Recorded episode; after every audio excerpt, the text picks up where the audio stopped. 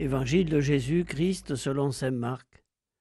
En ce temps-là, comme les disciples de Jean le Baptiste et les pharisiens jeûnaient, on vint demander à Jésus Pourquoi, alors que les disciples de Jean et les disciples des pharisiens jeûnent, tes disciples ne jeûnent-ils pas?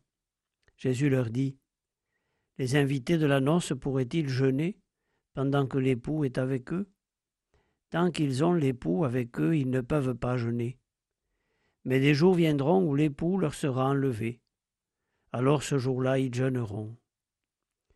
Personne ne raccommode un vieux vêtement avec une pièce d'étoffe neuve.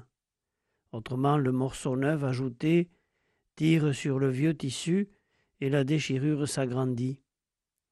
Ou encore, personne ne met du vin nouveau dans de vieilles outres, car alors le vin fera éclater les outres, et l'on perd à la fois le vin et les outres. À vin nouveau, outre neuve.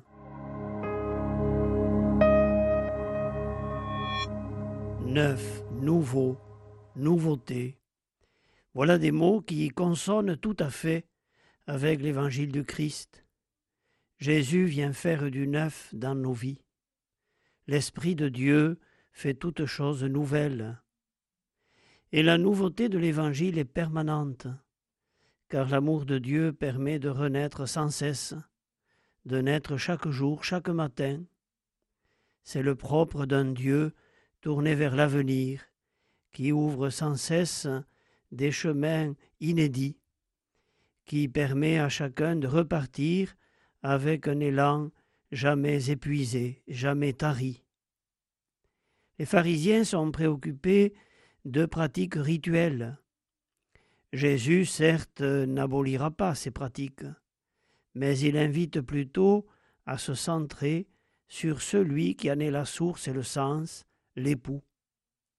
Et qui dit époux dit noces, c'est-à-dire alliance, joie, bonheur, don de soi.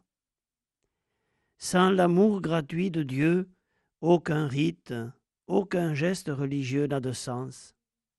Seul l'époux donne le signal du temps de la joie et du temps parfois de la cèse ou du jeûne.